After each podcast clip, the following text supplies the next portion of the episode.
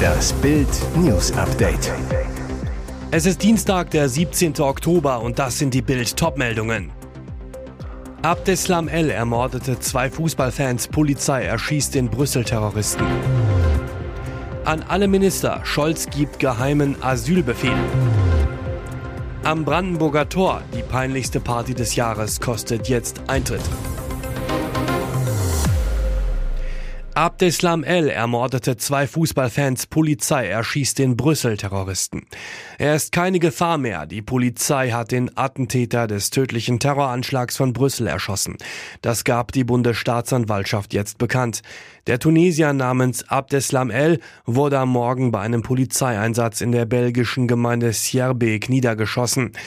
Die Ermittler waren informiert worden, dass sich der Terrorist in einem Café aufhält. Belgiens Innenministerin Annelies Verlinden hatte daraufhin den Tod des Attentäters vermeldet, musste sich aber zunächst korrigieren, denn Abdeslam El wurde reanimiert und in kritischem Zustand in eine Klinik gebracht. Dort starb er dann an seinen Verletzungen, so die Bundesstaatsanwaltschaft. Anschließend bestätigte auch die Innenministerin auf dem Twitter-Nachfolger X, der Täter des Brüsseler Terroranschlags wurde identifiziert und ist gestorben. In dem Café war auch die Tatwaffe des Terrorangriffs vom Vorabend gefunden worden, ein Sturmgewehr. Der Terrorist hat am Montagabend in Brüssel zwei schwedische Fußballfans erschossen.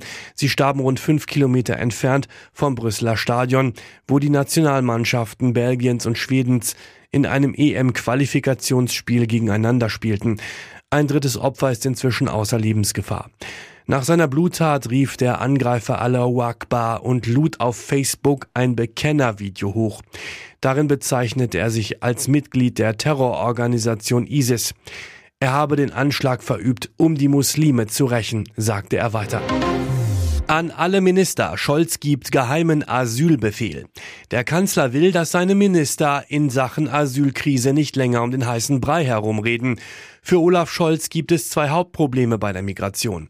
Die Zahl der Flüchtlinge, die aktuell nach Deutschland kommen, ist zu hoch und die Abschiebung von abgelehnten Asylbewerbern funktioniert viel zu schlecht, weil die Herkunftsländer ihre Staatsbürger nicht zurücknehmen. Nun macht Deutschland diese beiden Fragen zu einem zentralen Punkt in allen Verhandlungen, Gesprächen und Treffen, sowohl mit Herkunftsländern als auch mit Staaten entlang der Fluchtrouten. Scholz hat nach Bildinformationen angeordnet, jedes Regierungsmitglied, egal ob Minister oder hoher Beamter, muss die Migrationsprobleme ansprechen. Immer. Und in deutlichen Worten. Nicht am Ende ein verschwurbeltes Sätzchen murmeln, sondern die unmissverständliche Botschaft setzen, nehmt eure abgelehnten Leute zurück. Ziel der Ansage, den Herkunftsländern soll klar werden, dass es Deutschland sehr ernst meint. Die Botschaft des Kanzlers, ein Durchwinken der Menschen, akzeptiert die Bundesregierung nicht. Die zentrale Route geht gerade über Bosnien, Ungarn, Slowakei, Polen und dann zu uns.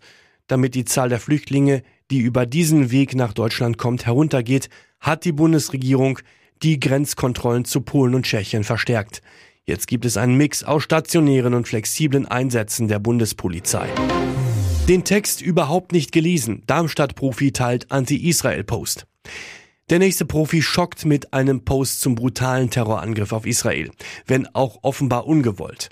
In der Aufregung um umstrittene Social-Media-Beiträge von Bundesligaspielern sorgt auch Darmstadts Mittelfeldmann Klaus Jasula durch einen Anti-Israel-Post für Wirbel.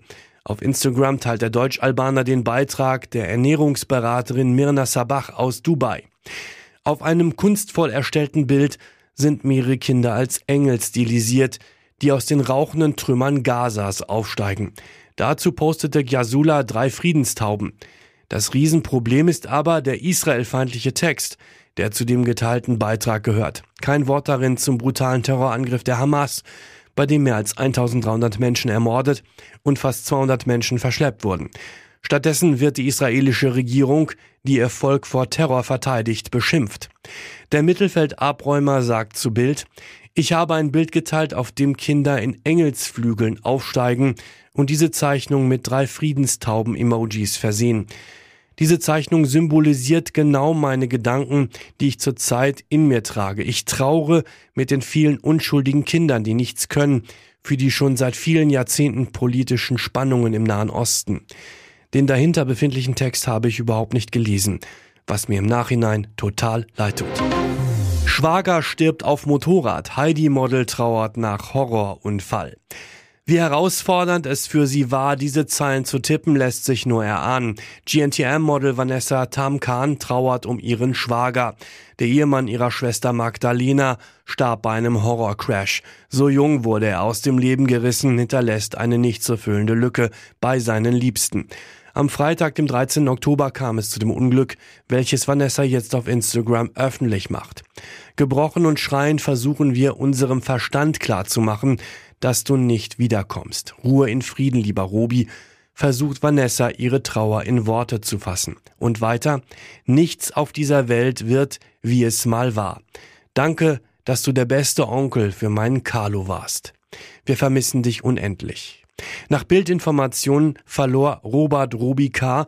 im Alter von 34 Jahren bei einem Motorradunfall sein Leben, als er am Freitagnachmittag mit seiner Maschine von einer Landstraße im hessischen Odenwald von der Fahrbahn abkam. Das Fahrzeug krachte gegen die Leitplanke. Bremsspuren lassen darauf schließen, dass der Fahrer noch versuchte, den Aufprall zu verhindern. Die genaue Unfallursache ist bislang unklar. Robi hinterlässt nicht nur Tamkans Schwester, sondern auch zwei kleine Töchter, Vanessas Nichten. Am Brandenburger Tor, die peinlichste Party des Jahres, kostet jetzt Eintritt. Die bisherige Partyfirma ist pleite, der Hauptstadt drohte ein trister Jahreswechsel. Auf den letzten Drücker übernimmt einer der ganz Großen der Branche. Konzertveranstalter Peter Schwenko managt die nächste Silvesterparty am Brandenburger Tor. Allerdings kostet sie erstmals Eintritt 10 Euro. Drei Gründe überzeugten Schwenko einzuspringen. Erstens, das Brandenburger Tor darf nicht dunkel bleiben. Zweitens, das unheimlich große Besucheraufkommen, Touristen und Berliner. Drittens, viereinhalb Stunden live im ZDF mit Kiwi und Kerner. Ohne Party keine Fernsehsendung. Zwei Jahre Corona-Ausfall und beim vergangenen Jahreswechsel nur eine Minisause mit gerade mal 2500 zugelassenen Besuchern auf dem Pariser Platz. Kein Feuerwerk, kein Konfetti, bitte vergessen. Es wird wieder eine große Feier zwischen Brandenburger Tor und Siegessäule. Wenn Party, dann Party, sagt Schwenko zu Bild. Allein das Sicherheitskonzept mit Security und Zaun kostet mehr als 250.000 Euro. Zumindest ein Teil soll die 10-Euro-Gebühr wieder einspielen. In etwa drei Wochen soll der Ticketvorverkauf starten. Die Karten werden personalisiert. Schwenko, wir glauben, dass das zu einer sehr sicheren Veranstaltung führt, wenn man weiß, wer da ist. Die Namen der Begleitungen können aber noch später zugefügt bzw. geändert werden.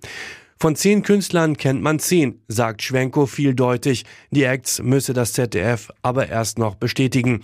Die Gastronomie solle witziger organisiert werden als Food Truck Festival.